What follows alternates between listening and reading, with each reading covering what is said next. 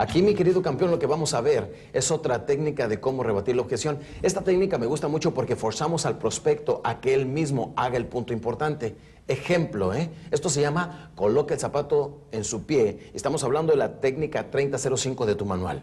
Señor Rodríguez, ¿qué le parece a nuestra copiadora?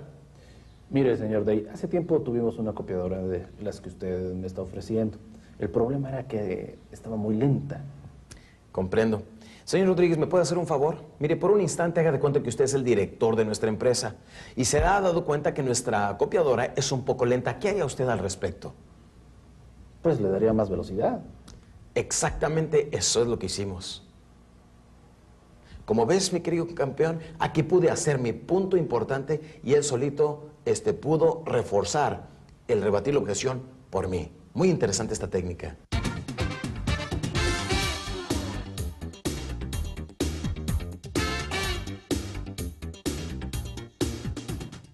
Aquí es muy importante observar la reacción del prospecto y mira qué bien funciona esta técnica de colocar el zapato en su pie. Es un excelente beneficio, ¿no le parece, señor Rodríguez? Mire, señor Day, le voy a ser sincero. La verdad es que no nos interesa trabajar con ustedes. Eh, la ocasión anterior, cuando tuvimos un equipo de ustedes, el, equipo requería mantenimiento, el técnico nunca llegaba y cuando buscamos al vendedor, ni sus luces nunca se apareció. Comprendo cómo se siente. Lo primero que vamos a hacer es tranquilizarlo. Comprendo cómo se siente, señor Rodríguez. Sin embargo, pongámonos, por ejemplo, usted en el lugar del presidente de nuestra empresa. Si usted fuera el presidente de nuestra compañía y notara que uno de los vendedores no le está brindando el servicio necesario a nuestros clientes, ¿qué es lo que usted haría con él? Lo desocupo inmediatamente. Exactamente, eso es lo que hicimos. Y por eso ahora vengo yo en representación de la empresa.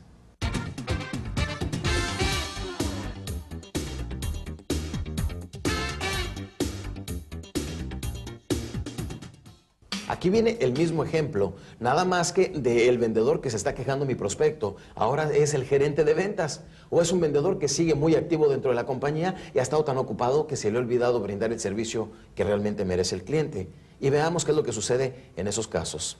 Así es que, ¿qué le parece ese beneficio? Viene siendo extraordinario, ¿no le parece?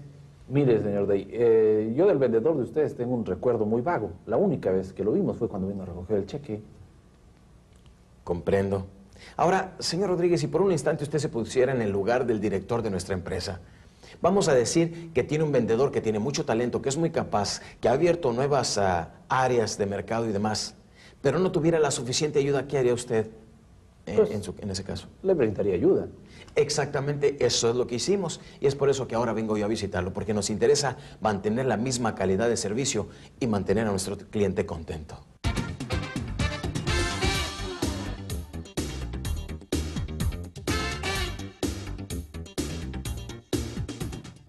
Esta viene siendo otra objeción muy común. Quiero hablarlo con mi padre, con mi socio, con mi tío, con mi esposa y demás. Vamos a ver cómo pudiéramos rebatir la objeción en este tipo de ocasiones.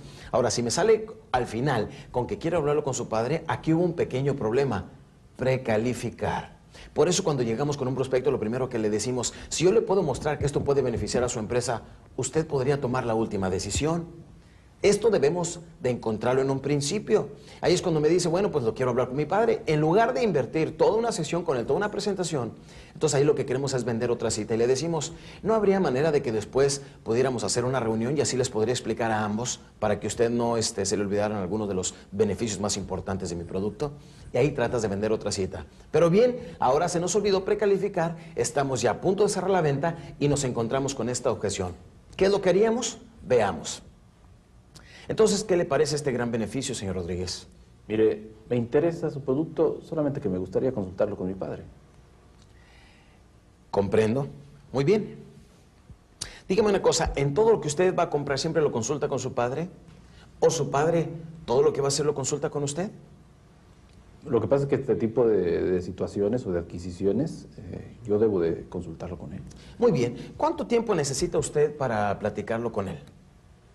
Pues quizás yo lo pueda ver eh, hoy por la tarde. Entonces quiere decir que a lo mejor ¿cuánto tiempo? ¿Un día? ¿Dos días? Aquí le doy el doble alternativa para ayudarle a que me responda. ¿Un día? ¿Dos días? Pues quizás en tres ya le tengo una respuesta. Muy bien. Entonces sabe qué es lo que vamos a hacer, porque me había dicho que sí le interesaba, ¿verdad? Sí, definitivamente. Muy bien, lo que vamos a hacer es poner aquí arriba, deberá, ¿lo- ¿le parece bien si le doy una semana para que lo hable con él? Bueno. Le vamos a poner aquí arriba, deberá obtener aprobación de su padre, o si no, se anula este acuerdo y se le devuelve el 100% de su dinero.